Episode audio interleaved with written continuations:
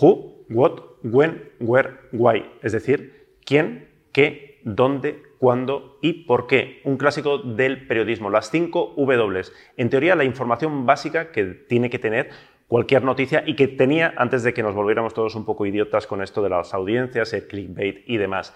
5W también es el nombre de una de las revistas de uno de los proyectos periodísticos más interesantes que se hacen ahora mismo en el país, tanto online como en papel. Una revista donde, atención, priman la calidad, los reportajes en profundidad a la velocidad y donde además nos cuentan que incluso pagan a sus colaboradores una auténtica maravilla. Por eso estamos hoy tan contentos de tener aquí con nosotros a Ana Suriñá, que además de fotógrafa es editora gráfica de esta revista. Así que preparaos un café para tomároslo con nosotros porque va a ser muy, muy interesante.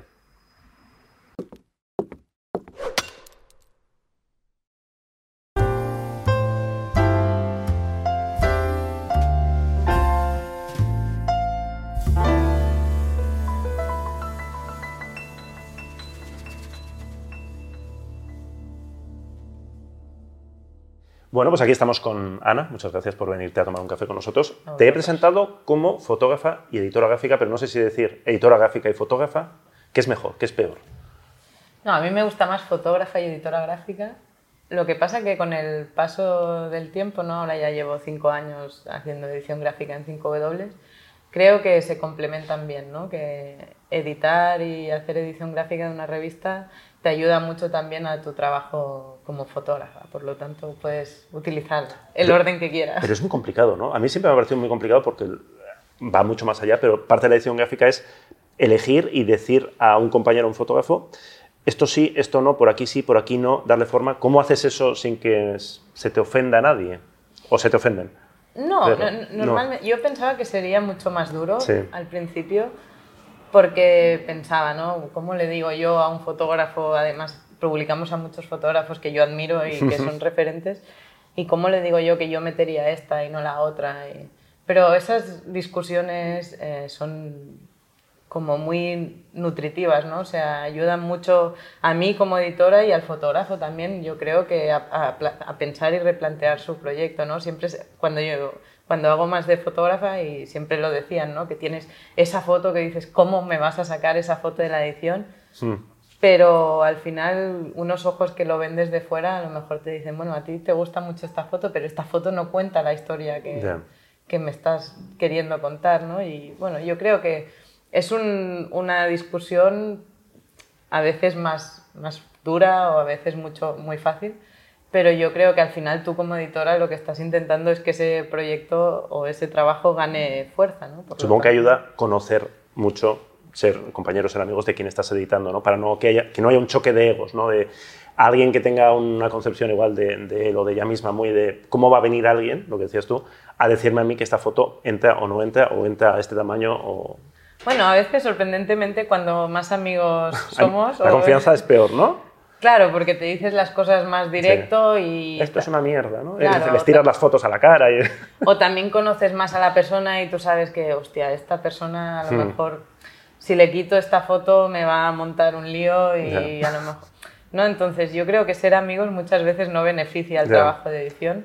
Al contrario, muchas veces los, las ediciones más buenas o, o las que con más cómoda me he sentido son de gente que yo admiraba o conocía, pues yo qué sé, Sara Blesner, ¿no? que es una fotógrafa de Estados Unidos, que la publicamos en 5W hace un par de años y, y para mí Sara Blesner es una chica muy joven, pero que tiene una carrera ya y por delante está siempre publicando en el New York Times y con ella pensaba, yo quería sacarle una foto, ¿no? Y, me, y yo pensaba, ¿cómo le digo le saco esta foto. No, y ella me decía, claro, lo que tú quieras. También era un poco, bueno, pues si tú dices eso, pues es tu revista también, ¿no? Y el trabajo no, sigue teniendo el espíritu que yo quiero. Y, o sea, hay fotógrafos cuando no les conoces que, que son mucho más hmm. fáciles que algunos que son colegas y te vas al bar y, y se ponen... ahí se pone más. ¿Tus trabajos te los editas tú misma o haces a labor otra persona de la revista? A mí me cuesta mucho que me editen. Hmm pero casi es por vergüenza. Ah, ¿eh? tú eres de esa, o sea, tú eres de esa de a mí no me toques la foto, ¿no? No, pero no es tanto por no quiero que me toques mis cosas, ¿no? Ni mis trabajos, sino ay, ahora vengo a molestarte para que me toques, ¿no? Para, para, que me digas qué piensas y es más vergüenza yo siempre digo, no hagáis eso de tener vergüenza, pero yo he tenido mucha ¿no? al enseñar mis trabajos y luego eso es súper malo para, para, el trabajo final. Entonces me cuesta mucho, me, me, ha costado muchísimo años anteriores y desde que hago de editora gráfica siempre pido que alguien sea colega, normalmente son amigos, pero que me miren los trabajos y me metan caña, ¿no? porque creo que eso siempre es bueno para, para el producto final. ¿Y qué pasa con la edición gráfica en España? Porque es una figura que... ¿Cómo, cómo explicarías tú? Porque igual hay gente que nos está viendo y que dice, ¿qué, ¿qué, es exactamente un editor gráfico? ¿Cómo se lo explicarías de forma muy sencilla? Bueno, para mí el editor gráfico es aquella persona que elige, así, raso, muy, muy, muy sencillo, elige las imágenes que, que tienen que ir con una información pero no es solo elegir como cromos, ¿no? que a veces en algunos medios parece que dicen, bueno, aquí hay un vacío, metemos esta foto y ya está, y no se preocupan demasiado ni que ponen el pie de foto, pero una edición gráfica bien hecha es esa que, que mediante la imagen también está contando una historia, ¿no? muchas veces complementaria, muchas veces en paralelo al, a la historia en texto que se esté contando, o muchas veces hay ediciones gráficas que son historias solo con imágenes, ¿no? Y ahí la edición gráfica es, es un elemento esencial para que la historia se entienda y para que tenga sentido publicar según qué... Y pese a ello, parece que es la primera pieza que muchos medios han decidido cargarse, ¿no? Con la crisis de, de los medios y demás, la figura de editor gráfico ha desaparecido en muchísimos medios. Supongo, yo no sé si es que los eh, iluminados directivos deciden en un momento, si esto tampoco, si, lo que dices tú, no, si es, si es rellenar un hueco en blanco, ¿no? Bueno, yo creo que lo dicen, ¿no? Y en nuestro mundo del fotoperiodismo se dice muchísimo que el, editor gráfico es una de las figuras más eh, que, más ha desaparecido con la crisis, mal llamada crisis de los medios. Eh, ¿Cómo la llamarías tú? Bueno, es crisis de, la información, pero los medios de comunicación siguen, ¿no? Depende de para qué, pues siguen invirtiendo mucho dinero. Eh, entonces la figura del editor gráfico es una de las, de las más perjudicadas, pero no solo el editor gráfico. Los medios de comunicación se han cargado a plantillas enteras de fotógrafos ¿no? y eso afecta evidentemente a la calidad de, del contenido que Pero da la sensación, nosotros que hemos cubierto mucho pues, eh, estos años de, de, de, ERES y demás en medios, que cuando hacíamos una noticia de no sé qué medio se ha cargado directamente a toda la plantilla, pues en el público había como cierta indignación de, hostia, ¿cómo hacen esto? Pero alguna vez que hemos hecho eh, no sé qué medios, se elimina el editor gráfico, hay más gente que es como, ah, pero había un editor gráfico. es decir, es una figura muy importante, pero que está un poco en la sombra, ¿no? Muchas veces. Bueno, está en la sombra, pero yo creo que no es malo que el editor gráfico esté hmm. en la sombra. O sea, al final lo que se tiene que demostrar es que tiene sentido la fotografía en, en el medio en sí, ¿no? Y eso, quien es el responsable de eso es el editor gráfico. Claro, los fotógrafos sí son cabezas más visibles. Cuando se cargan a fotógrafos eh, que llevan 20, 30 años trabajando en un medio y la gente que lee ese medio sabe que existen y conoce sus fotos y saben la importancia de esas fotos, pues es evidente, la gente se se enerva más ¿no? por la salida de un fotógrafo, pero al final los fotógrafos se enervan mucho por la salida de un editor gráfico. Entonces, al final es verdad que la figura del editor gráfico es muy conocida en la industria, no tanto fuera, pero los resultados en los medios sin un editor gráfico se ven, afectan a la sociedad. ¿Tú serías capaz de ver periódicos bueno, o, ver revistas, por el nivel fotográfico de muchos periódicos baja mucho, y saber casi a simple vista cuál tiene editor gráfico y cuál no? Eso me complica, ¿eh? No, no, no, te voy a sacar ahora revistas en plan de Tampa, ahora lo demuestras, pero ¿tú crees que se puede llegar a notar? Yo creo que cuando no hay un editor gráfico en el medio, no es solo que no haya un editor gráfico, si es que no se cuida la fotografía dentro del medio. Entonces, yo creo una señal de alerta, ¿no? Señal. Entonces, cuando tú abres un medio de comunicación, una revista o un medio digital, porque no hace falta que sea en papel la buena edición gráfica, eh, y ves qué fotografías aparecen, qué importancia le dan a la imagen, Allí puedes más o menos deducir si hay un editor gráfico o si tienen cura por la fotografía. Un medio que tiene cura por la fotografía y contar historias mediante imágenes tendrá siempre un editor gráfico. Es evidente si tú miras el New York Times, el Washington Post, ves que ahí hay alguien detrás, o no, no, solo uno, hay más, Que, que, piensan lo que están haciendo. ¿no? Te voy a leer algo que he leído sobre ti en 5W. Bueno, que sepáis que tiene, lo hemos comentado antes, eh, entre nosotros tomando un café, que tiene entrada en la Wikipedia. Que a mí esto ya es como, es importante, ¿no? Tener una entrada en la Wikipedia. Leo en, en 5W sobre ti, su mirada limpia, empeñada en aumentar la personalidad y la dignidad de los que más sufren, se ha posado sobre las crisis del Mediterráneo, la epidemia de ébola, Yemen, Colombia, Sudán del Sur, Siria. ¿Qué es una mirada limpia? Eh, bueno, yo creo que al final quien escribió esto eh, es una mirada sincera, ¿no? Al final, sin, sin querer imponer tu manera. yo, yo, creo que todo el mundo tiene que tener ojo y una manera de contar, pero no.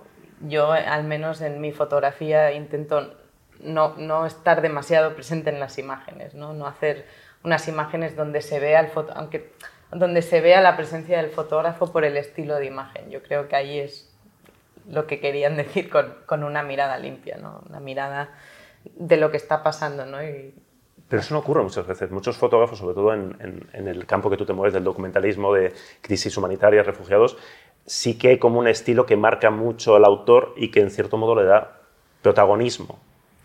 Yo creo ¿Eso está mal? Es decir, el protagonismo debe ser siempre para quien está al otro lado de la cámara, nunca para el que está... Bueno, eso es seguro, eso es evidente. Tener estilo no es malo, ni mucho menos. O sea, yo creo que cada persona tiene, cada fotógrafo o cada, es igual, cada periodista, ¿no? Tienen que encontrar su voz y su manera de contar y el tipo de temas que le interesan, eso es una cosa. La otra es hacer imágenes donde tú estés demasiado presente, ¿no? no sé, es que pues, imágenes donde utilices ángulos raros que, que no, no, te ayudan a entender lo que está pasando. Pero yo creo que tener un estilo es bueno y en conflicto, en, en crisis humanitarias, al final hay muchos intentos de tener una voz propia mediante el tipo de imagen que haces. ¿no? Yo creo que la gracia o, el misterio es tener una voz propia en el tipo de temas o el tipo de, de, de cosas en las que te fijas. ¿no? Estaba viendo ayer imágenes de la fotógrafa alemana Anja Niederhust, no sé decir muy bien el nombre. Es una fotógrafa alemana que murió en Afganistán. Eh, y ella pues, es, era fotógrafa de conflicto y ella siempre hacía conflicto, pero siempre se fijaba en, detalles del conflicto, ¿no? en qué pasaba más allá de la línea de frente, que esto también se dice mucho, ¿no? hay que mirar qué pasa detrás de la línea de frente, pero ella lo hacía realmente. Hay una imagen suya que es un, un soldado, ella iba empotrado con, con, con, los soldados de Naciones Unidas, y es un soldado con un soldadito en la mochila. Pues este tipo de imágenes son de conflicto, pero te ayudan a entender muchas más cosas más allá del simple hecho de, del conflicto de bombas y disparos. ¿no? El tema de las etiquetas, ¿cómo lo llevas? Lo de hablar de fotógrafos, porque muchos fotógrafos de conflicto, de guerra, que no soportan que se les, eh, bueno, que se les encajone en esa categoría. ¿Tú cómo lo llevas? No, mal, fatal también, sí. O sea, al final es verdad, ¿no? Una, persona, una vez me dijeron, tú eres fotógrafa de guerra. Yo dije, no, yo nunca he estado en primera línea de frente, he estado en mm. muchos conflictos, en situaciones de conflicto, pero nunca he hecho lo que entendemos como fotógrafa de guerra, ¿no? y, y, el que me entrevistaba me decía, ya, bueno, pero ¿y dónde te meto? Y yo, bueno, pues fotoperiodista y ya Tenemos mucha manía de querer encasillar, ¿no? Documentalista. ¿Fotógrafa humanitaria? ¿Te gusta la...? No. Bueno, es mejor... insisto en casi intentar encasillar. Es que tampoco es fotografía... O sea, sí, he hecho temas que son hmm. temas de fotografía humanitaria, he hecho más temas que son más de fotografía de conflicto, he hecho muchos temas que son fotografía social. Al final, encasillarte en una cosa siempre es malo, ¿no? Entonces, pues es normal que los fotógrafos no, no les guste, ¿no? Que se les encasille con una etiqueta exclusivamente. ¿Y cómo surge esta especie de especialización en esos temas? ¿Es algo que tú buscas? ¿Es algo que va eh, surgiendo sobre, un trabajo tras otro o que ya tienes los contactos en ese área y acabas siempre tirando hacia esos temas? Mm. No, yo cuando, cuando estaba acabando periodismo, yo tenía claro que mi manera de contar era mediante imágenes. Entonces miré el panorama que había de medios españoles. Yo tenía claro que quería contar, ¿no? Y ahí sí quería, quería vivir de primera mano crisis eh, humanitarias, quería, pues, no sé, yo todavía recordaba mucho, ¿no? Las imágenes que nos llegaban a la guerra de Bosnia, de Sandra Balseis, de, de, Gervasio Sánchez, las crónicas de Bruce Rubira. Y entonces yo eso se me había quedado todavía, ¿no? Entonces yo tenía claro que quería viajar a, a, a sitios donde pasasen estas cosas, miré el panorama de medios y dije, pues es muy complicado que un medio de comunicación me mande a Sudán del Sur a, a reportear qué está pasando allí. Entonces, bueno, de hecho, no existía Sudán del Sur todavía, era Sudán. Pero a Sudán tampoco te mandaría. Y pagándote menos, sí, sí.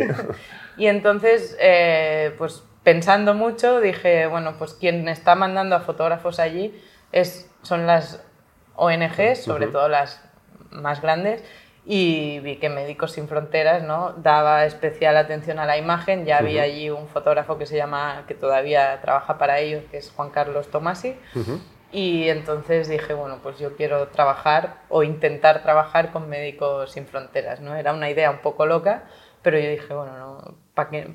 Lo voy a probar, entonces pues tuve mucha suerte y empecé a hacer como prácticas allí, a montar vídeos un poquito más de reuniones, asambleas y poco a poco, con mucho curro, pues eh, conseguí ¿no? que me empezasen a mandar a, a Etiopía, algunas crisis nutricionales, luego a República Democrática del Congo y ahí ya vi, ¿no? Esto es, yo quiero dedicarme a esto, yo quiero contar esto y ahora el problema que tenía es, bueno, he conseguido esto, ahora cómo contarlo de la manera más digna y más fiel a lo que yo estoy viendo y sacarte muchos prejuicios y también mucho imaginario que tienes, ¿no? De, habíamos visto, todos hemos visto muchas imágenes de campos de, de desplazados o de hambrunas, entonces era como, bueno, ¿cómo cuento esto? ¿no? Al principio yo siempre digo, copiar no está mal, yo digo a todos mis alumnos, no está mal copiar porque tienes que tener referentes. que empezar por un sitio, sí, sí, sí. Pero hay un momento que dices, bueno, estas fotos ya se han hecho, ¿no? Estas imágenes, seguir reproduciendo el mismo tipo de imágenes, ¿dónde nos lleva, no? Entonces ahí es donde empieza la complicación del fotoperiodismo, yo creo. buscar tu forma de contar. ¿Y cómo lo encuentras? ¿Hay en algún momento o la sigues buscando todavía? La sigo buscando. O sea, el tema yo creo que poco a poco te vas sintiendo más cómoda, ¿no? Yo la primera vez que estuve en una crisis nutricional fue en Etiopía y en Oromía y ahí se morían niños, yo tenía 21 años y yo veía niños muriéndose y no... ¿Cómo es eso? o sea, siempre he pensado, ¿cómo, te vas a dormir ese día? O sea, el primer día que tú llegas a un sitio así, que ves el panorama, ¿cómo, es que yo en ese momento era como, claro, primero la emoción de, ah, me voy a Etiopía con Juan hmm. Carlos Tomasi, oh, qué guay, un poco ahí como todo idealizado tal. Y el, Llegas ahí el ostión de realidad. de... Y yo no había visto más que en imágenes a niños desnutridos y muriéndose de hambre. Y cuando lo ves dices, madre mía, ¿no? Y al final mi trabajo, bueno, no es que no se le puede llamar trabajo, lo que hice esos 10 días en Etiopía era alucinar todo el rato, ¿no? Un poco, tampoco, ¿no? Me dice mucha gente como, pero llorabas cada día, pues no, allí no lloré nada, o sea, era como estaba alucinada y no podía, también me ayudó mucho ir con Juan Carlos, ¿no? Y Tomás y que él pues tenía mucha experiencia y él sabía que yo iba a sufrir un golpe de estos y, y, él pues me acompañó mucho, ¿no? Y me contaba y también, bueno, hay historias también buenas, ¿no? Hay niños que, que, que salen. Y poco a poco no te vas insensibilizando con estos temas, pero aprendes a lidiar un poco más con ellos, ¿no? Y te siguen indignando, bueno, a mí me siguen indignando igual o más todavía. Supongo que si no te indignan no podías hacerlo, ¿no? Bueno, exacto, ¿no? Y, pero al final también es creer en, bueno, cómo traslado, ¿no? Esta indignación mediante las imágenes o mediante testimonios. Y ahí es un descubrimiento, ¿no? Me decía si he encontrado mi manera. Es cada vez que yo voy a una situación, es como yo siempre digo, cada vez más intento pensar mucho antes de llegar al sitio para ver cómo hacer, ¿no? Informarme mucho, ver mucho sobre lo que se ha publicado ya, eh, intentar encontrar historias que no sean solo el brazo del niño eh, desnutrido o yo qué sé, cuando estás en rutas de hmm. gente en movimiento en diferentes partes del mundo, pues no solo buscar esa foto del momento de tensión extrema que están intentando cruzar una frontera, sino intentar encontrar otros ángulos en la historia que ayuden un poco a, ostras, ¿no? A que esta imagen no sea la imagen que se pasa y hmm. se pasa porque la has visto muchas veces, sino que te eh, despierte algo. Yo siempre digo que una imagen no, tiene que valer más que mil palabras, sino que tiene que generar mil preguntas. ¿no? Esas son las imágenes que yo busco como fotógrafa y, también como editora. La idea esta de que la cámara te protege, que tú al otro lado del visor puedes marcar una diferencia respecto al horror que estás viendo, ¿es verdad? ¿O es teoría que luego allí sobre el terreno se va a la mierda? Es verdad, yo creo que sí que es verdad que cuando estás como muy metido en el trabajo, muy concentrado en, la mm. imagen, ¿no? en tener esa imagen, a veces, y no sé si eso es bueno, pero sí que, que te olvidas un, un poco de lo que estás viendo, ¿no? O sea, quieres esa imagen y quieres que esa imagen transmita y que esté bien de composición, luz y todo, pero claro, la imagen te protege, la cámara te protege un momento, al final luego sigue, ¿no? La cosa sigue, tú tienes la, la, imagen y a veces incluso yo cuando has estado, ¿no? Que estás intentando tener la imagen, una misma escena durante un minuto, dos minutos, luego tú ves que esa escena es buena, pero y sientes ahí como un poco de, bueno, vale, bien, tengo la imagen, y, pero hay un ¿eh? doble sentimiento de, bueno, pero ¿cómo me estoy preocupando yo de la imagen? Que sí, pero no, pero es, es, yo creo que es un, un, dilema que tenemos los fotógrafos y yo no me escondo de él, ¿no? O sea, es así y es nuestra profesión y estamos viendo cosas duras o situaciones indignantes o... Pero bueno, al final es creer en... Yo no creo, o sea, ¿no? la idea esta de una imagen cambiará el mundo, no pero sí creo en la fuerza de contar historias y, de, hacer imágenes que, que, hagan, que, generen esas preguntas. ¿no? Entonces, pues bueno, ahí es donde este dilema es, bueno, he estado preocupada por la imagen, la iluminación y tal, pero al final creo que esta imagen servirá para que la gente piense sobre eh, la situación, por ejemplo, de, la, los, la, gente de Afganistán en, que están ahora en Lesbos. Y bueno, y sigo, ¿no? Pero bueno, esos dilemas. Y a veces no te desesperas, es decir, eh, estoy pensando en la foto de un niño muerto en la playa, un refugiado, que durante cinco días todo el mundo habla de ella, eh, esa foto, la foto, la foto, la foto, y se va diluyendo y no, no, cambia nada. No hay momentos que te desesperas y piensas, oye, a la mierda, somos la humanidad no tiene solución, mira, ahí os quedáis.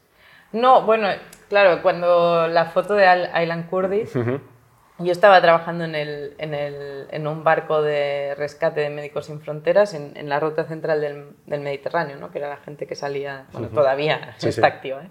la gente que sale de Libia para llegar sobre todo a Italia.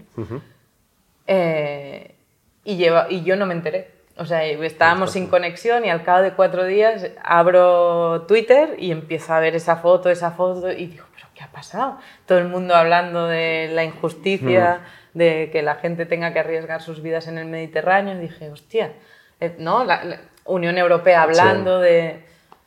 Y dije, bueno, pues qué bueno, ¿no? Que esto pase. Es evidente que esto pasó, fue un momento, en 2015, y luego parece que ya no hay niños muertos en el Mediterráneo, ¿no?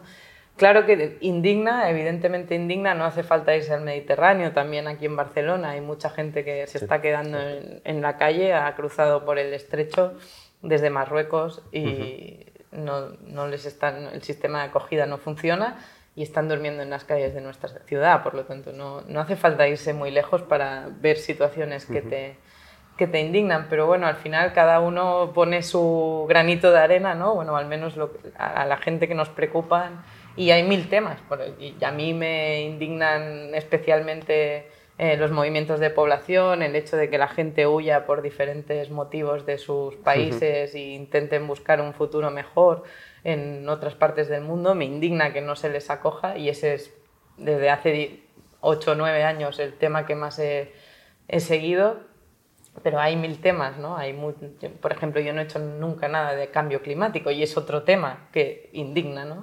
Al final, pues bueno, cada uno tiene su especialización en temas y, bueno, y ahí dentro pues intentas hacer lo máximo que puedes. Me gusta esto que has dicho de Barcelona o de cualquier otra ciudad de España, porque igual mucha gente que nos está viendo, que está estudiando fotografía, pues está en esa fase que yo creo que todos los que eh, hemos tocado, nos gusta el documentalismo, ha soñado, ¿no? De irte a algún lugar lejano mm. o algún conflicto, pero realmente en, el barrio también puedes encontrar esos temas, puedes encontrar esos problemas, esas eh, migraciones, esos... Es decir, que no hace falta irse a mil kilómetros para, para buscar un tema, ¿no? No, de hecho yo al principio sí. Yo cuando salí de la universidad era, no, yo me quiero ir a donde sea y quiero conocer todo el mundo y quiero ver crisis y quiero ir a conflicto. Y, ahora cada vez más em, es, más, es mucho más temático. ¿no? es, antes, y yo creo que eso es bueno porque al final si vas de Sudán del Sur, luego a República Democrática del Congo a hacer enfermedades olvidadas, luego desnutrición, luego movimientos de población, al final no acabas de encontrar seguro tu lenguaje, ni tu especialidad, ni tu manera de contar, porque estás como de un sitio para, para otro, hacia otro y te pierdes un poco. Entonces yo cada vez más estoy trabajando más en, en Barcelona, en Francia, en sitios más próximos, porque también son realidades igual de indignantes y yo creo que al final se puede trabajar donde, donde sea, ¿no? Lo importante es contar historias que te muevan, que te motiven y, que tengas ganas de contar. ¿Y qué le decimos a la gente que igual tiene esa imagen, que está un poco cansada igual de esa imagen del fotógrafo que va a salvar el mundo, del fotógrafo súper comprometido y que le dan la vuelta a la idea y dicen, no, estos son fotógrafos que van a un sitio eh, donde hay mucha miseria, donde hay mucho problema, y ellos vuelven con su fotito a ganar su premio y demás. Eh, es, es algo que se oye cada vez que sale WordPress Photo, cada vez que salen los premios Pulitzer, cada año hay el mismo, no sé si llamarlo debate o, ese tipo de comentarios. Desde vuestro lado, ¿cómo se, cómo se ve esto? Bueno, eh, y es cierto, o sea, yo comparto eso. O sea, al final hay los fotógrafos blanquitos nos vamos a... Yo, es que yo me pongo aquí, o sea, yo voy a República Democrática del Congo a contar qué pasa con la malaria, ¿no? Está llegando la malaria, por ejemplo, a zonas muy altas que no había llegado nunca por, por el calentamiento. Eh, y, y yo voy ahí, estoy un mes, dos meses, hago mis fotos, vuelvo y intento publicarlas, ¿no? Entonces eso es la industria y eso es una putada. O sea, al final, y, la industria además te hace tener que ganar premios, porque si no ganas premios, no te llaman, no, no publicas, no, y, esa industria es horrible. Yo, yo, estoy muy en contra de esta industria. Lo que pasa que yo soy consciente que formo parte de, este juego. ¿no? Entonces, yo para mí la única arma que tengo es que me sigan moviendo mucho los temas que hago más allá de, del WordPress Photo, de, de, cualquier cosa, ¿no? Pero es verdad también, y no nos podemos engañar, que una persona que gana el WordPress Photo tiene después muchísimas más facilidades para encontrar los recursos económicos que, que, necesita para hacer otras historias, ¿no? Entonces, al final eso depende de cada fotógrafo. Yo no pondré la mano por todos los fotógrafos del mundo, porque como en todas las profesiones hay gente de todo tipo, pero sí que creo que hay muchos fotógrafos que llevan años y años y años dedicándose a,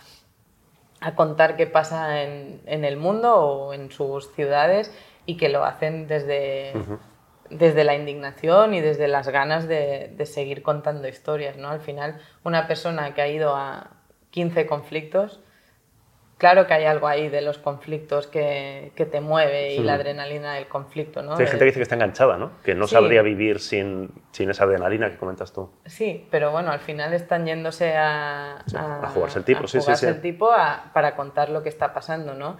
Y a veces sí existe esto, pero esto es la industria, no tanto el fotógrafo en sí, sino que la industria dignifica a nuestra profesión, que a mí yo siempre digo, bueno, es que se habla mucho de los periodistas y los fotógrafos que nos vamos a jugar la vida y luego están los médicos, los psicólogos, los logistas, los, toda la gente que lleva años viviendo en zonas de conflicto y no se habla ni la mitad, ¿no? Que, o sea, al final en la industria hablamos mucho de nosotros mismos y eso es malísimo, ¿no?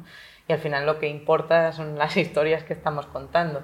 Y hay un problema también, ¿no? De quién, quién está contando el mundo. Yo creo que ahora está cambiando eh, pero al final el mundo en el siglo XX está claro que nos los han contado los hombres blancos occidentales y mayoritariamente de clase alta.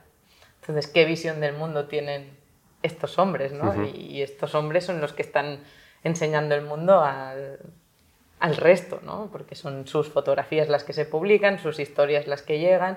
Entonces, estamos, ahora yo creo que hay un punto de inflexión. ¿Eso está cambiando? Yo creo que se están haciendo muchos esfuerzos para que esto cambie. Es, el acceso a la fotografía ahora es muchísimo más fácil. O sea, ahora hay mucha gente, pero mucha, es mucha gente, tiene una cámara de fotos que es un teléfono móvil y ellos mismos están empezando a, a, generar otro tipo de discurso visual y cada vez más también en la gran industria se está intentando primero que entren las mujeres y luego no solo las mujeres, sino que se fotografíe, o sea, fotógrafos locales que cuenten sus, sus propias realidades, ¿no? Por ejemplo, hay un, yo pongo siempre el ejemplo de una fotógrafa que se llama Hanna Reyes Morales, que es una fotógrafa filipina, y ella contó, su, uno de sus primeros proyectos fue contar la, las Filipinas de Duterte, ¿no? Cuando Duterte, que es un le llaman el Trump en Filipinas, ¿no?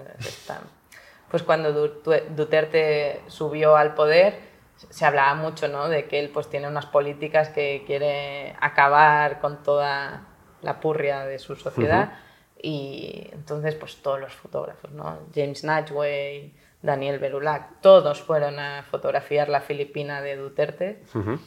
Y si tú miras los, los discursos fotográficos publicados en Time, que ganaron Pulitzers, ganaron WordPress Photo, ganaron todo, y son el discurso mayoritario, y tú ves Berulac y Najway, cada uno tiene su estilo, está claro, pero todos enseñan los asesinatos en la calle, los entierros eh, ¿no? con los familiares llorando. Hay una foto muy famosa que es una mujer embarazada con un niño sentada eh, debajo de una tumba.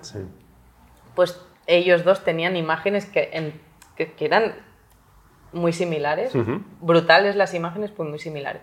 En cambio, Hanna Reyes Morales evidentemente también tenía esas imágenes, ¿no? prisiones saturadas, los asesinatos, todo. Pero luego hay cuatro fotos en este proyecto que yo creo que ahí se cuenta realmente la Filipina de Duterte, porque en los mismos barrios donde él está matando a toda esta gente, ¿no?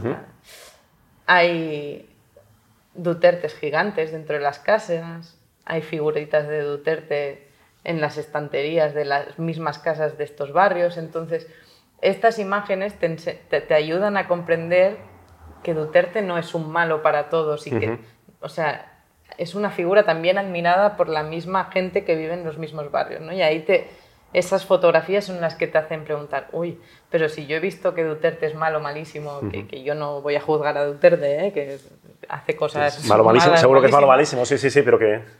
Pero esas imágenes te ayudan también a entender eh, otra realidad, ¿no? De la gente que vive en esos barrios, tener un Duterte gigante en casa, pues tiene muchas, ¿no? genera muchas preguntas, ¿no? ¿Por qué si hemos dicho que es tan malo, tan malo? ¿Por qué la, misma gente a la que en principio nosotros estamos contando que está matando tiene figuras gigantes en casa, ¿no? Y ahí te, te generan muchas preguntas y por eso yo creo que es tan importante meter en la fotografía todas las miradas y todas las clases de discurso, no solo Esa mirada local, que igual siempre ha existido, siempre ha sido el fixer, ¿no? donde llegaba el fotógrafo estrella y trabajaba muchas veces con un fotógrafo local cuyo nombre muchas veces ni siquiera sabíamos, ¿no? porque las fotos, luego las grandes fotos, las buenas o las que llegaban a los medios. Y en este sentido, ¿qué parte hay? O sea, la mirada femenina en este sentido, si te hablo de mirada femenina en la fotografía, ¿me mandas a la mierda?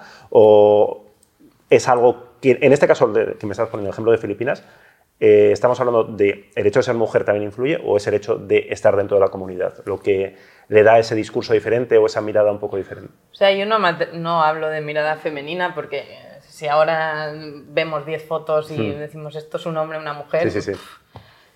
nos equivocaríamos seguro. Lo que pasa es que sí que es verdad que, que ser mujer eh, te da acceso a una serie de historias que a lo mejor para un hombre son muchísimo más complicadas de, de poder contar. Pues yo, ahora uno de los últimos viajes fue a Pakistán, ¿no? Estuvimos hemos hecho un proyecto de la comunidad pakistaní en, en Barcelona y viajamos con una chica que tiene sus padres de origen pakistaní, ella, es, ella nació aquí y nunca había viajado a Pakistán. Entonces era su viaje a los orígenes, a conocer la tierra de sus padres y a conocer esa cultura que ella tiene en casa pero no tiene en la sociedad en la que vive. Bueno, era un, reportaje un poco en esta línea, ¿no? Claro, yo llegué a Pakistán con Misba, con esta chica, íbamos Misba, Agus Morales, que era el redactor, y yo. Yo, como mujer occidental, tenía acceso al 100% de la sociedad pakistaní, porque tenía acceso al mundo de los hombres, porque a mí me veían una mujer blanca. Y puedes estar aquí, Misba no, aunque era de aquí también, porque Misba ha nacido aquí. pero ella no, yo sí. Y luego yo podía acceder a todo el mundo de las mujeres, porque yo soy mujer. Entonces, claro, mi visión de la sociedad pakistaní, sin conocerla demasiado, porque yo en Pakistán he trabajado poquísimo, Agus, en cambio, él vivió tres años en Pakistán, él habla urdu, pero él solo podía acceder a, los hombres. Entonces, al, tipo de temas que podía acceder él, pues eran unos. En cambio, yo siendo mujer eh, podía acceder, pues es que además tú llegabas a una casa, ahí tienen, en, las casas tienen como un recibidor y ahí se sientan todos los hombres de la casa, las mujeres se esconden y ahí tienes tu reunión, haces tus entrevistas. En cambio, a mí me dejaban entrar en la dentro de la casa y ahí veías las familias y los niños y las mujeres y cómo eran las casas por dentro y cómo estaban entonces ahí es mucha más rica la, la, visión que puedas tener, ¿no? Entonces yo creo que no hay una, una mirada femenina, masculina, ¿no? No, yo creo que no.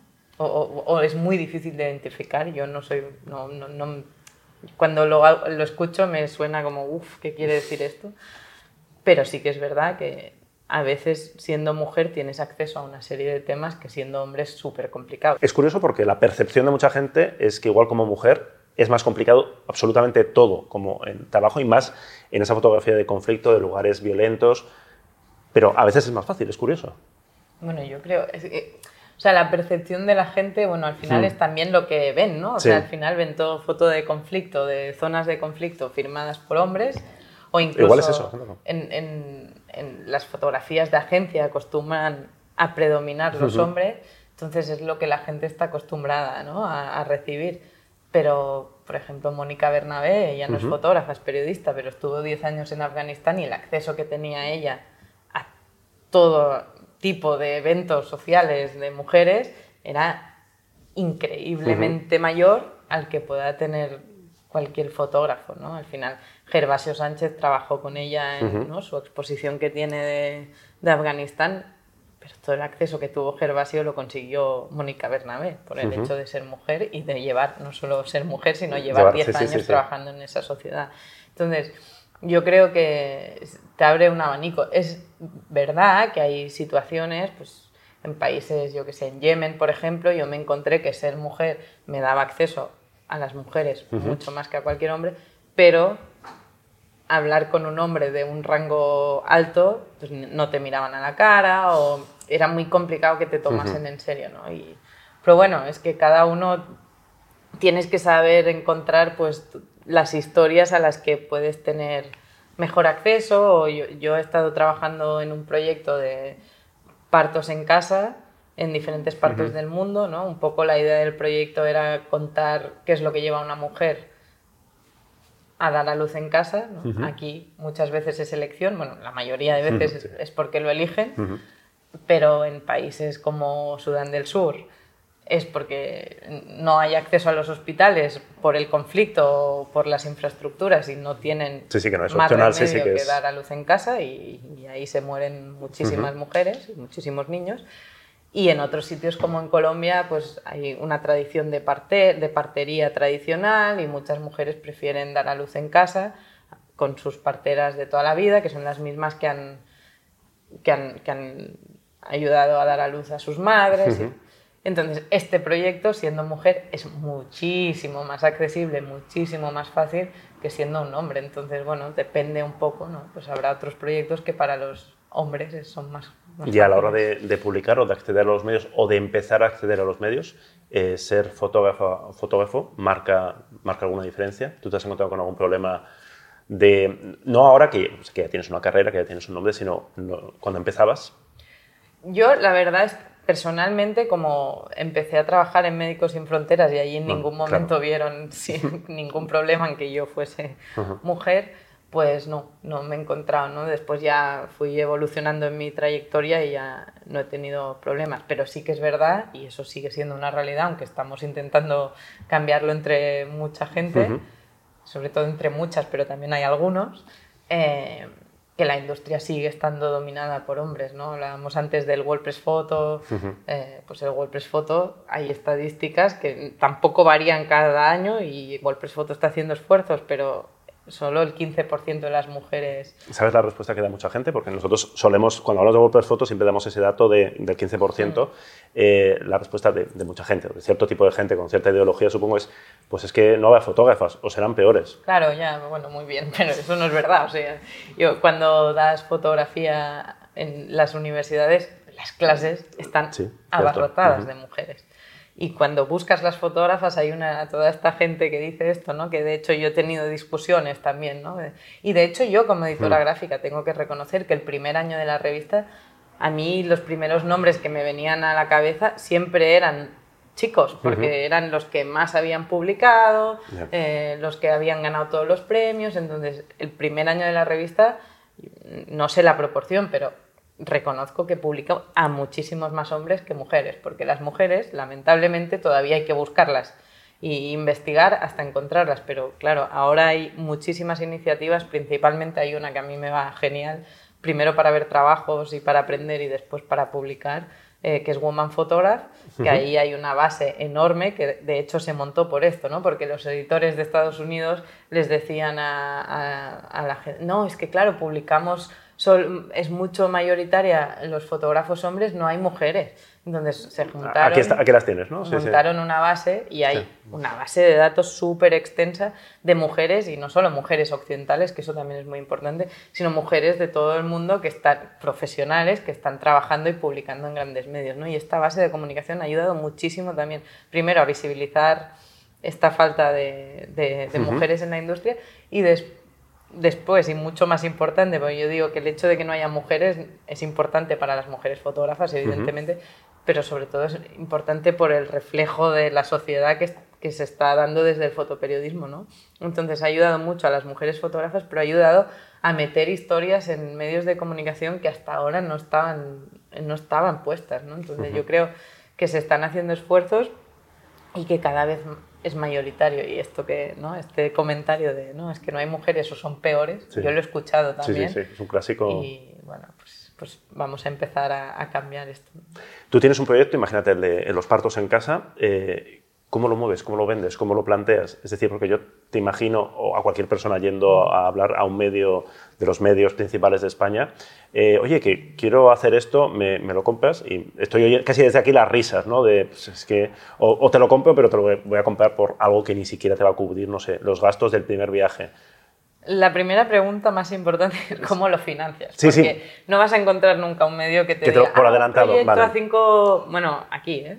Hmm. eh si eres Lindsay Dario, pues seguramente lo encuentras, pero eh, no vas a encontrar un medio que tú le plantees un proyecto y te diga, vale, muy bien, ¿cuánto es el presupuesto? 100.000 euros, toma, empieza y tienes dos años. Eso, eso, no pasa. ¿En otros países pasa? Muy poco. Vale, porque yo, a veces igual tenemos esa visión idealizada de, hostia, en España los medios están hechos un desastre, pero luego cuando hablas con gente que trabaja en medios de fuera, es decir, bueno, está un poco mejor, pero tampoco nos flipemos porque eso de cheque en blanco, sí, sí, cuando lo tengas vuelve. No. Hay, es, los medios de fuera pagan muy bien, bueno, muy bien, mucho mejor que, los de aquí, pero tampoco te financian, o sea, al final estamos, ¿no? Una de las mm, secretos de cómo financiar un proyecto pues es buscar becas de grandes fundaciones, eh, becas de colectivos fotográficos, entonces, las fotógrafas, Stephanie Sinclair, eh, Amy Vital, o sea, todas estas fotógrafas están pidiendo estas becas y son fotógrafas que están publicando en, los mejores medios y ya han ganado no sé Que igual imaginamos que las becas son para los chavales y los chavales que están empezando, pero... Claro, pero no, porque la industria está como está, entonces todo el mundo tira de estas becas. Eh, John Moore, que para mí. John Moore pidió una beca para hacer un, un proyecto de migración, entonces eh, al final estamos en una industria que no se... John Moore ganó el, último WordPress Foto, ¿no? Con la foto de la niña en la frontera de México. John Moore ganó el último WordPress Y pidió, pidió una beca. Él, claro. él también. sí, sí, sí, y, sí. Y como él, muchos, ¿eh? Lo que pasa, él me, sorprendió especialmente. A ellos también es verdad que económicamente no les va mal. O sea, no podemos comparar ellos con nosotros. Pero quiero decir que al final el, el primer problema es encontrar los recursos para poder hacer los proyectos que quieras. ¿no? De hecho, el, proyecto de partos eh, yo lo empecé como muy motivada y empecé sin dinero, gran error, porque si no tienes una financiación básica es muy fácil luego ir dejándolo. eh, porque no encuentras los recursos y entonces está todavía, lo llevo haciendo, tampoco tengo prisa para acabarlo, ¿eh? pero bueno, me hubiese gustado ir un poco más rápido, ¿no? Entonces, el primer problema es cómo lo financias. Luego, publicarlo, sí, ganas dinero publicando, pero publicando no vas a ganar el dinero que cuesta hacer un proyecto. Por lo tanto, yo siempre soy partidaria de empezar a buscar los recursos antes de empezar los proyectos, porque de publicaciones es muy complicado, a no ser que sea un proyecto que, no sé, César Dezfuli, ¿no? que es un fotógrafo que está en Madrid, él hizo un proyecto que se llama The Passengers, que se ha publicado, bueno, de hecho fue portada en Le Monde y ha ganado no sé cuántos premios. Él, este proyecto sí le ha salido, ¿no? Es un proyecto que son retratos de, de, unos, de, de, un rescate en el Mediterráneo, de los chicos que iban en una patera y son retratos siempre iguales y con, con el mar en, de fondo. Y él ha seguido estos chicos que pasa al cabo de un año. Este proyecto a él, pues ese sí, pero como ese hay muy pocos. Claro, entonces eh, yo creo que es importantísimo encontrar fuentes de financiación antes de empezar. ¿Y cómo sobrevives? Porque eh, algún fotógrafo alguna vez nos ha dicho en plan, si quieres ser fotógrafo, búscate un trabajo y luego ya, pues no sé, casi convertido en un hobby o en... ¿Cómo lo haces? ¿Cómo sobrevives? ¿Cómo pagas la, la hipoteca? ¿Cómo las facturas? ¿Cómo se hace? Bueno, yo creo, al final yo combino ¿no? mis proyectos más personales, Estoy aprendiendo a pedir becas, que eso es muy importante, aprender a pedir becas. Tomar nota, becas, becas. Y luego también dar, a mí me gusta dar clase de fotoperiodismo y es verdad que eso también es una fuente de financiación, de financiación para muchos fotógrafos y luego pues yo sigo haciendo trabajos para, para ONGs que luego trabajo tres o cuatro días para ellas y luego me quedo y hago mis proyectos. O sea, hay como cada malabarismos, ¿no? Un poco así de ir picando de aquí, de allá. Es que cada uno encuentra sus fórmulas para poder seguir contando historias. Yo siempre digo que si las historias que quieres contarte te mueven lo suficiente, al final encuentras los recursos para hacerlo, ¿no? Entonces, ¿tú animarías a la gente que, igual se está planteando, en plan, oye, es que, que nosotros siempre pintamos una situación un poco bajonera ¿no? de, del sector, ¿no? de, hostia, todo está mal, se paga mal, los medios no compran, eh, ¿Tú animarías igualmente a la gente a, dedicarse a la fotografía y al documentalismo si les gusta? Yo animaría a la gente a contar historias. O sea, hmm. también hay un debate ahí si las historias solo contarles con imagen. A mí yo tengo que reconocer que saber, a mí me, motiva principalmente y por encima de todo la fotografía, pero yo sé grabar y sé montar y eso a mí me ha ayudado mucho porque luego yo hago mis temas fotográficos, pero la parte del vídeo a mí me ha ayudado a financiar mis temas fotográficos y yo animaría a la gente a que si tienen ganas de contar historias, encuentren las vías para contarlas. Luego, es verdad, el otro día hablábamos con un grupo de fotógrafos que cuando un proyecto está bien hecho es muy difícil que se te quede en, en la carpeta. Hay salidas para proyectos, pero proyectos de verdad proyectos bien pensados. Yo siempre digo que tenemos un problema aquí y yo también lo Ahora te está saliendo la, vena de profesora, ¿no? De, sí, tenemos un problema que la gente piensa muy poco. Pensamos muy poco los proyectos, entonces es como, ah, me voy, no sé qué. Pero es que los medios también han impulsado esta, esta especie de carrera, ¿no? De da igual, pero ya. Es decir, ser, la calidad es un poco secundaria, lo importante es publicar los primeros, tener la foto de los primeros, pero incluso no, aunque no estemos hablando de actualidad del día a día, también eh, esta idea de reportajes a largo plazo, yo creo que mucha gente la ha borrado de su cabeza por el tema de financiación y porque el tema dice, pero luego, ¿quién me va a publicar? O sea, ¿quién me va a publicar un reportaje de cinco años?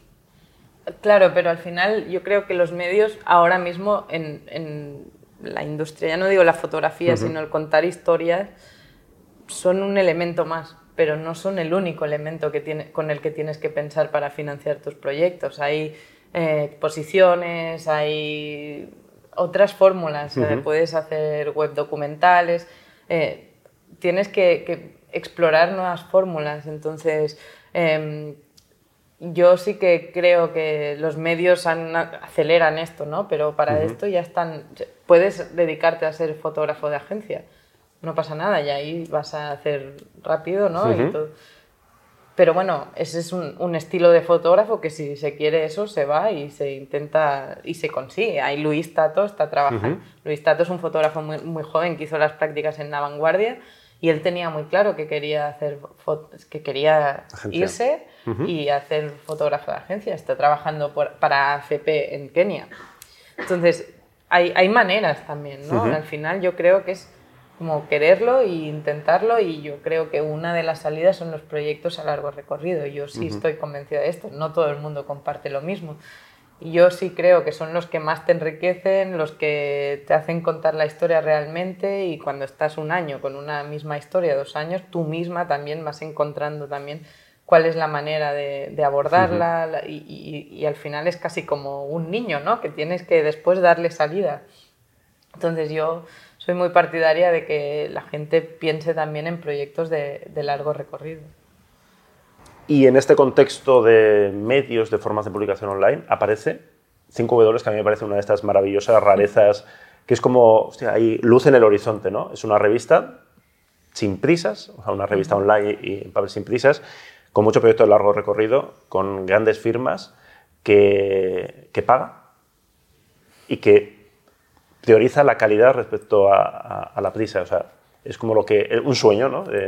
¿es, de, ¿es, de, verdad o desde dentro eh, no, no, es tan bonito como parece? No, no, no has dicho ninguna mentira. Todo es así, ¿no? Es, así.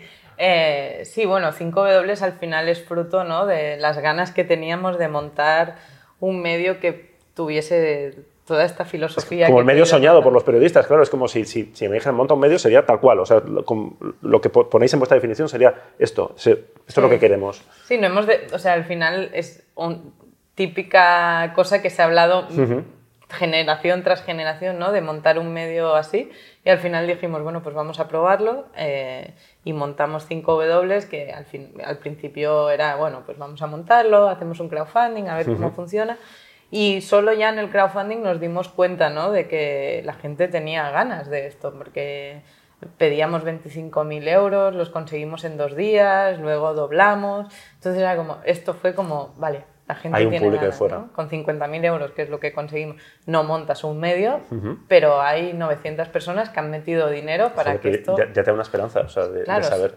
Porque el discurso de muchos medios es como, es que a la gente le da igual los contenidos de calidad, pero sois la prueba de que no. O sea, de que hay, ahora mismo, ¿cuántos suscriptores tenéis? Ahí tenemos unos 3.100. Ojo, ¿eh? Sí, para el tamaño del medio es, es, bastante, está muy bien. Y de hecho yo creo que todavía tenemos que explorar, ¿no? Porque tampoco somos muy malos en el marketing, en, el, todo me suena, me suena la historia, sí, sí. Claro, o sea, somos periodistas y bueno, hay Kim, que es el chico que, que lleva la web, que yo siempre que digo que es la, persona tecnológica del grupo, muy importante si hay que montar algo así, tener una persona tecnológica, porque ahí se te va mucho presupuesto. Entonces, Kim es parte del equipo fundador, pero los demás somos periodistas, entonces llevamos mal la parte del marketing, la parte del fundraising, pero bueno, es, es bueno también saber que todavía podemos explorar más campo y llegar a más gente, ¿no? Y al final lo importante es que la gente... Es, bueno, tenemos mucho suscriptor, pero tampoco, claro, si comparas los clics que hay en 5W con cualquier medio, cualquiera, mm, que no sé, es que Pero supongo, pero parte de la gracia es no tener que estar preocupados por eso. Que, que, cuanto más gente lo lea, mejor. O sea, tampoco se trata de ir de, no, yo quiero ser el documental de la 2 que lo ve de las 3 de la mañana, que no lo ve ni Dios, porque soy muy exclusivo. Es decir, cuanto más gente sí, llegue al tema, mucho mejor. Para eso escribimos todos pero no tener que depender de, de, esos clics, de no tener que estar ahí pendientes de el titular de mierda para que la gente tal, a mí me parece una maravilla. Claro, el tema, o sea, nosotros siempre decimos, no, no tendremos nunca más clics que casi ningún medio, uh -huh. pero tenemos gente que sigue 5W eh, ca cada semana y sobre todo tenemos gente que nos lee entero, o sea, tú decías, no son crónicas largas, son textos yo qué sé, pues de mucho. Es lo que en la facultad se llama reportaje en profundidad, sí. tal cual, o sea, de, que, que, ha desaparecido en la medida que está en muy pocos medios españoles ahora mismo. Bueno, existen algunos mm. medios. El, el, yo creo que muchas veces también nosotros siempre decimos, no, vamos, no queremos competir con ningún medio. Si 5W quisiésemos uh -huh. hacer actualidad, nos hubiésemos hundido el primer mes, sí. porque ni tenemos el dinero, claro. ni tenemos a la gente, ni yo diría que la mayoría de nosotros yo he hecho muy poca actualidad, ¿no? Noticia uh -huh. diaria. Entonces, nosotros sabemos hacer lo que sabemos hacer, que son reportajes en profundidad y proyectos a larga distancia. Entonces, en los medios yo creo que sí hay, a veces encuentras reportajes en profundidad, pero como hay tanto, a veces quedan un poco como olvidados, ¿no? O no, no, le dan, o sea, yo creo que una de las cosas por la que tenemos tantos colaboradores que también siguen mucho a 5W, que yo creo que es uno de los secretos de 5W, ¿no? Si solo fuésemos el equipo fundador, 5W no sería lo que es, sino todos los colaboradores que se sienten bien cuidados y, que lo que nos, que nos importa lo que están publicando, ¿no? Y cuando nos mandan un texto hay dos ediciones de cada texto, hay la edición de foto, pero también la edición de texto, la edición de foto la hago yo, pero muchas veces tiro de Santi Palacios Qué bonito, me estoy emocionando, o sea, dos ediciones de texto, o sea que... Sí, claro.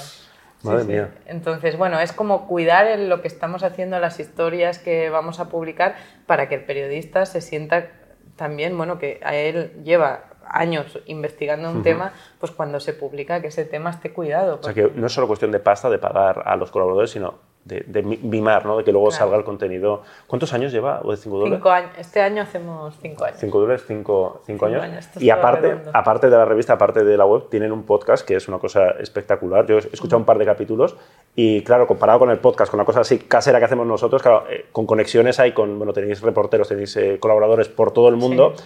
Claro, un nivel, una cosa que es como, joder, madre mía, o sea, esto, y esto se hace aquí, o sea, se... El podcast se graba muy cerca de aquí. Sí, sí. Y sí, la parte de podcast la, la introducimos yo creo que el segundo año de la revista. Habíamos hecho algo de audio, pero no podcast como el de ahora, ¿no? que son podcast temáticos de países o de problemáticas o tal.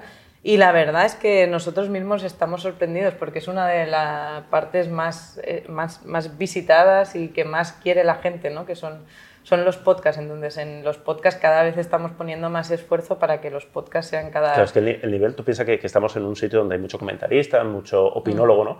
Entonces, yo me acuerdo que estaba, en Navidad escuché el, uno de protestas, creo que... Claro, y era como, sí, vamos a hablar de las protestas en, en, en no sé si era en, Jerusalén, tal, y mm. conectamos con alguien que está allí y que sabe de lo que está hablando porque lo está viviendo y es un experto en la materia esto no, no, ocurre, o sea, no ocurre habitualmente. Es una rareza, o sea, que, tú convives con ello cada día y te parece lo normal y cómo hay que hacerlo, pero visto desde fuera es como, madre mía, o sea, es increíble que esto, que esto exista y que, que llevéis cinco años y, que, y que funcione. ¿Y cuál, hay, cuál es el proyecto? O sea, ¿tenéis pensado ya cuál es el siguiente paso de 5W? ¿O no es algo que tenga que evolucionar, es algo que, bueno, va a seguir su senda? No, creemos, o sea, bueno, la parte de podcast, como te decía, vamos a todavía reforzarla más, porque el equipo de podcast al final son dos personas, que son Raúl Flores y Noria Jar, luego tienen el apoyo 5W, pero ellos lo, lo, lideran todo. Pues hay un curro de producción ahí, bueno, ¿eh? Y curran mucho. Sí, sí.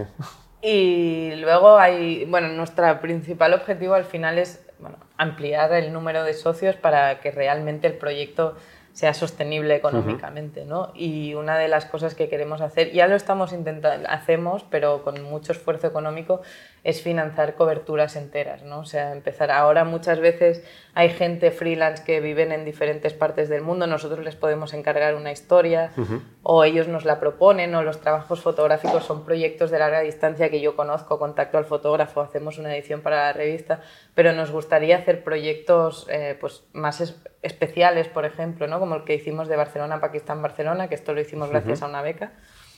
Eh, pues hacer proyectos grandes pensados desde el principio en la redacción donde el editor de texto y el editor de foto puedan trabajar con la gente cuando esté trabajando en terreno y hacer la edición final cuando vuelva, o sea, hacer todo el círculo, ¿no? Pero claro, esto es muy caro y bueno, poco a poco, pues como te decía, hemos aprendido a pedir becas y es una de las maneras de hacerlo, pero claro, ojalá el número de suscripciones fuese suficiente como para no depender de nada más que de los suscriptores. Me estoy dando cuenta que ha pasado una cosa que yo creo que es la primera vez que pasa en estos cafés que hacemos, que es, llevamos casi una hora hablando y no te he preguntado todavía nada de cacharros. Mejor. No, te he preguntado ni por las cámaras que usas, ni por las focales, ni nada. Mejor porque vosotros sabéis mucho, así que... ¿Pero tú eres de cacharreo o...? No, yo soy poco de cacharreo, la verdad. Yo voy con la cámara. ¿Qué cámara llevas? Al menos cuéntame qué cámara llevas o, o, la, que tengas. O... No, llevo una Canon Mark IV que me va muy bien. Pero bueno, al principio trabajaba con Nikon, pero lo mío es muy todo casualidades. trabajaba con Nikon, me entraron a robar en casa, me robaron todo el equipo, todos los objetivos. Más malas? Que de hecho tenía muchos más objetivos cuando me robaron que ahora, y de eso hace 10 años. Y luego ya me pasé a Canon, pero porque, bueno, porque ya empezaba a trabajar con Médicos Sin Fronteras, ahí había Canon, entonces dije, bueno, pues lo mismo. y luego ya he seguido. Pero... ¿Y, focales? que eres de 35 milímetros por aquí del topicazo del... Tal cual. Sí, se cumple el tópico. topicazo. ¿Vas con fija, con óptica fija o...? Sí, bueno, tengo un, un 35, un 2870, ¿es 2870 o...? Sí, puede ser 2870, 2470, sí, por o 24, no, creo que es 24. Antes, mira, hace, mira, hace muchos años eran 28, ahora suelen ser no, 2470. Pues 24, pues 2470. Lo que pasa es que lo utilizo poco, la verdad, utilizo mucho más el 35. Tengo un tele un 70-200, pero que lo utilizo más para dejarlo a los amigos que para mí misma. Pero a veces sí me ha servido, me, sobre todo para los rescates en Mediterráneo el tele me iba muy bien en determinadas situaciones pero normalmente yo voy con el 35, o sea, intento llevar muy poco peso y voy o sea, con reportera el... de manual de cámara 35. ¿El móvil lo usas para hacer fotos? No demasiado. ¿Por qué no tal o porque no te gusta? ¿Por una cuestión de militancia no, fotográfica? No, yo lo he intentado, ¿eh? Que digo, bueno, si consigo y hacer todo con el móvil, pero la ¿Dejarías verdad, la cámara si pudieras hacerlo todo con el móvil? Si me diese las mismas prestaciones... ¿Sí? O sea, no hay nada de, No de, sé. de- de el gustillo, coger la cámara, No, del tengo- sonido. Claro, tengo que reconocer que con la cámara, ¿no? Hmm. Muchas veces eh, me han dejado cámaras más pequeñas eh, y la cámara, me- no sé, yo creo que es totalmente, no tanto por la calidad de Sí. las imágenes, sino por el hecho de tener la cámara, yo creo que me concentro más. Vale. Pero bueno, yo no sé, es que decir que cambiaría la cámara por el móvil, de momento no, porque no lo intent- o sea, no he intentado cambiar la cámara por el móvil, pero sí que a veces, ¿no? Con- o sea, como también forzarme yo a hacer fotos cada día, ¿no? Y el móvil lo llevo cada día y no me acaba de, No te- no te de surgir el tema. Vamos terminando ya y siempre preguntamos, siempre pedimos. En tu caso, eh, luego te voy a preguntar por uno o varios libros para Mm. que, que recomiendes a, a la gente que nos está viendo que, que le echen un vistazo. Y has hablado mucho de fotógrafos, has dicho muchos nombres. Yo te pediría ahora que me digas cuatro o cinco nombres para que luego nosotros podamos poner debajo los enlaces para que la gente busque más, más información sobre fotógrafos o, o fotógrafos, lo que te dé la gana, de gente interesante que esté ahora mismo haciendo proyectos interesantes o que merezca la pena conocer. Diré fotógrafas. Me, me parece estupendo, sí, porque me has, has dicho muchos nombres que me parece que hemos comentado, que a veces se les conoce menos, pues vamos a intentar que, que se conozca un poquito más. Bueno, hay una fotógrafa que yo creo que para mí era referente cuando yo estudiaba, que es Lorena Ross, que es una, bueno, es, es de aquí, es fotógrafa catalana, hizo, estuvo, mucho, bueno, ganó tres WordPress Photo y sorprendentemente es bastante desconocida eh, por el Co- Confieso público. que no la conozco. Ella hizo un proyecto buenísimo. Ahora me voy a sentir muy mal con todas las que vas a ir diciendo, porque yo que estaba hablando de las mujeres tal, y vas a demostrar que yo tampoco las conozco. Pues Lorena Ross es una fotógrafa a la que hay que seguir. Primero hizo un, pro- un- bueno, para mí el proyecto que más, eh, eh, bueno, más referente ha sido para mí de Lorena Ross es un proyecto sobre el tráfico de mujeres nigerianas, mujeres que, que están en las calles de Barcelona, en las Ramblas. De hecho, ella empezó a trabajar aquí en Barcelona, luego se fue a Madrid, luego dijo de dónde vienen todas estas mujeres, se fue a Canarias, en Canarias vio que estaban cruzando con pateras y luego dijo qué pasa, por qué es tan fácil este tráfico de personas, se fue a Nigeria, fotografió las ceremonias de vudú que les hacen antes de, de empezar toda la ruta. Entonces creo que este proyecto es un proyecto brutal que te ayuda a entender mucho este tráfico ¿no? de, de mujeres. Después, bueno, y después hizo un proyecto sobre abuso sexual infantil, que ahora está tan de moda, ¿no? con, con la ley Rhodes. Eh, pues hizo un proyecto que eran retratos de personas que habían sido abusadas cuando eran pequeñas y los espacios donde habían sido abusados. Y este proyecto ganó un WordPress Photo hace muchos años y ahora de hecho acaba de, de reeditar el libro que se llama Un- Unspoken, que de hecho ya aprovecho para recomendarlo. Bueno, y, Lore- y ahora está trabajando en un proyecto en Barcelona, que de aquí poco habrá noticias de este proyecto, y yo creo que es una fotógrafa, no sé exactamente por qué desconocida, pero es ahora yo creo que ahora va a volver Toma- a tomamos nota. a, a ponerse en, arriba porque es- bueno, realmente es una de las fotógrafas que para mí son referentes. Luego a mí me, me gusta mucho Laia Abril, ella sí es mucho más conocida, pero yo creo que ella no hace tanto fotoperiodismo, aunque empezó con fotoperiodismo, pero ahora hace mucho más documental. foto- Pero creo que la manera que tiene Laia de, de abordar los temas y contar historias es- es brutal. Y bueno, de hecho también, ¿no? Tiene el libro, el último que ha sacado es On Abortion y es otro librazo. Este es muy conocido, yo creo, este es muy eh, Sí, ella es... Bueno, y los libros que publica Laia, yo creo que es que hay que mirarlos. O sea... Está un poco en la frontera entre el, documentalismo y el fotolibro, ¿no? El fotolibro con una vertiente más artística, que sigue habiendo una historia documental detrás, pero con, que tiene un componente artístico muy Total, muy se permite, ¿no? Licencias un poco que en fotoperiodismo no, no deben hacerse, ¿no? Porque, por ejemplo, yo que sé, una de las imágenes más conocidas del proyecto On Abortion son, es una cama de un hospital con unas eh, esposas en, la cama y eso no es un hospital de un sitio donde detengan a las mujeres por abortar, pero es una imagen que ilustra ¿no? E, esto que pasa en países como El Salvador. Claro, ahí hay licencias que yo no sé, en fotoperiodismo yo no, Sería no complicado, se pueden ¿no? Hacer, un poco, sí, sí, pero bueno, en el ámbito que ella se mueve ella no pretende hacer pasar eso por otra cosa. Pero creo que es muy interesante eh, explorar cómo la Abril cuenta las historias, o sea, cómo las aborda y cómo las cuenta, porque creo que ahí hay lenguajes que, que también como fotoperiodistas tenemos que, que, empezar a pensar y plantear. ¿no? Además, mete bueno, hay instalación, de, cada proyecto hace una instalación, en la instalación hay audios, hay anuncios de periódicos, es, contar una historia en toda su globalidad. Yo creo que es otra fotógrafa que, que debemos seguirle la pista siempre. Eh, Una más, venga. Luego, bueno, pues una otra fotógrafa y... O más, ¿eh? Si quieres, o sea... No, te, puedo contar 200, ¿eh? Pero claro, yo... Pero una fotógrafa que yo siempre hablo de ella en las charlas y es Carol Alfará. Carol Alfará es una fotógrafa siria que vivía en Damasco cuando empezó la guerra allí y ella empezó a fotografiar la, la guerra de Siria eh, en, su, en su ciudad. Ahora ella está basada en Madrid, le dieron una beca en EFTI y ahora vive en Madrid. Pero su proyecto de Siria, que de hecho fue el, el primero que yo conocí, eh, es brutal porque estamos muy acostumbrados a ver la, guerra de Siria fotografiada desde el conflicto, ¿no? De, bueno, hemos visto todo tipo de imágenes, que no hemos hablado de la ética, de cómo fotografiar a las personas. Daría para otra charla de, de, un par de horas, ¿no? Claro, con la guerra siria hemos visto, bueno, se han saltado todas las líneas, todo. Eh, y Carol fotografía a la guerra siria con unas imágenes poéticas pero muy duras. Hay una imagen que ella siempre me dice, es que siempre hablas de esta imagen y no es la que a mí me gusta. Y digo, ya, pero es la que a mí me impactó.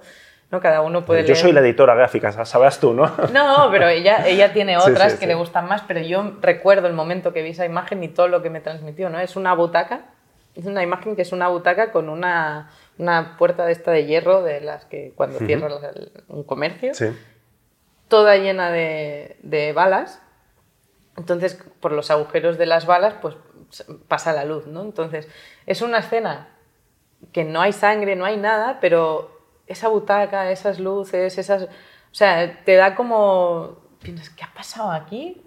¡Qué desastre!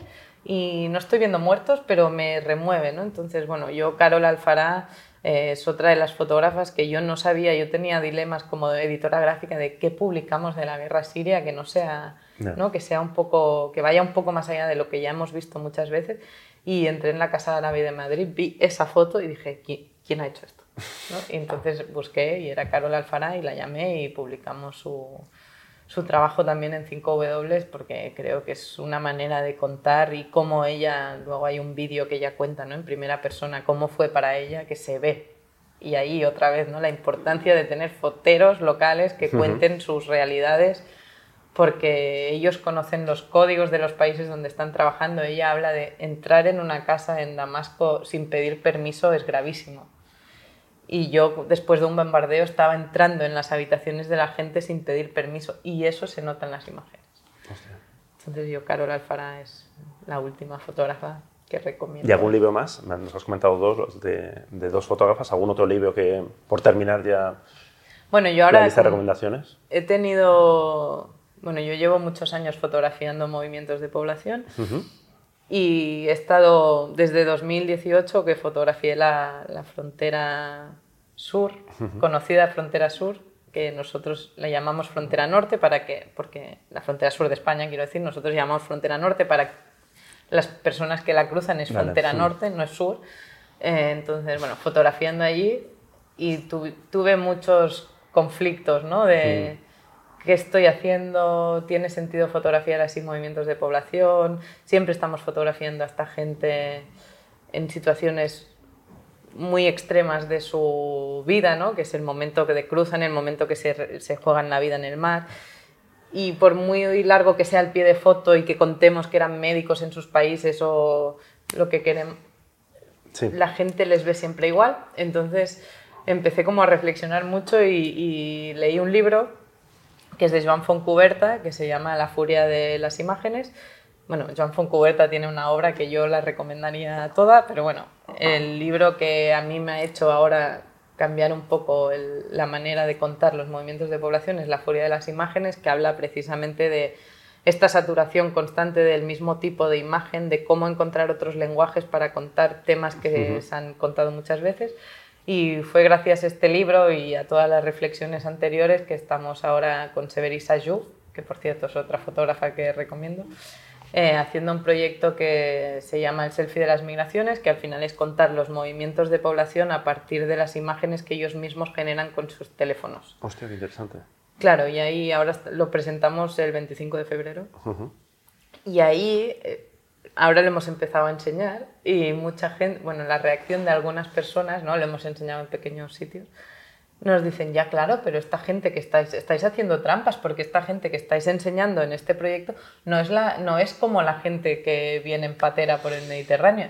todos estos han cruzado por el Mediterráneo. Lo que pasa es que tú les estás viendo estudiando en sus facultades, el último selfie que se hicieron antes de salir, el y tú les estás viendo cómo son realmente, no como yo te los estoy enseñando. Entonces, La furia de las imágenes fue uno de los libros que nos ayudó a ver por dónde encaminábamos este, este proyecto. ¿Qué os ha parecido? Eh? ¿Cuánta información? Yo mismo tengo, la cabeza que me, va a estallar de todas las ideas, de todo. O sea, esto es, que me enrollo No, no, no, no, pero es muy interesante. Esto mismo de los selfies, que es como, joder, qué, cosa aparentemente más lógica y sencilla cuando lo explicas, pero hostia, no, no se hace, no, no, no. había proyectos así parecidos. Pues, em, bueno, os pondremos debajo de los enlaces de todo lo que ha ido contando, todas las recomendaciones. Eh, muchas gracias por este ratito que hemos pasado, ha sido muy interesante. Y echar un vistazo, si no lo conocéis, a, a Revista 5W, porque merece mucho la pena apoyar el periodismo independiente, de calidad y proyectos como los que nos ha contado.